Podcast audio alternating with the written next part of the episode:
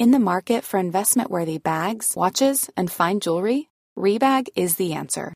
Rebag is a luxury resale platform where each piece is carefully inspected by experts to ensure quality and authenticity. Use Rebag to buy and sell finds from the world's top brands, including Louis Vuitton, Chanel, and Cartier. Head to Rebag.com and get up to 15% off your first purchase as a member with code REBAGNEW. Shop today at Rebag.com. That's R E B A G.com. And use promo code REBAGNEW for up to 15% off your first purchase as a member.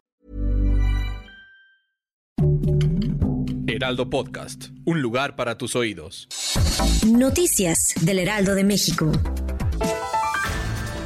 Presidente Andrés Manuel López Obrador informó que se han entregado 12 mil millones de pesos a los damnificados por el huracán Otis en Acapulco y Coyuca de Benítez. Hasta el momento, se calcula que 270 familias han sido beneficiadas con un promedio de 45 a 45 mil pesos, cifras que son utilizadas para la compra de materiales de construcción.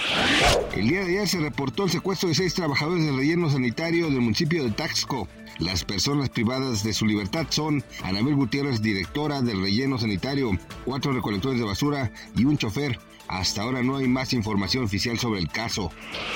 Una joven de 23 años perdió la vida en Florida, Estados Unidos, luego de que su hermano menor le disparara tras intervenir en una pelea. De acuerdo con la información proporcionada, dos hermanos peleaban por quién recibiría más regalos en Navidad. Esto provocó la furia de uno de ellos y sacó su arma y apuntó contra su hermano. Ante esto la hermana interfirió, pero desafortunadamente recibió un disparo en el pecho. El menor de edad se encuentra bajo resguardo policial.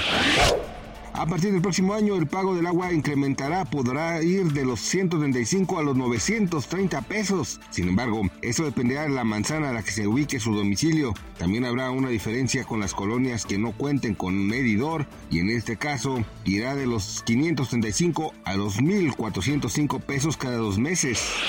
Gracias por escucharnos, les informó José Alberto García. Noticias del Heraldo de México.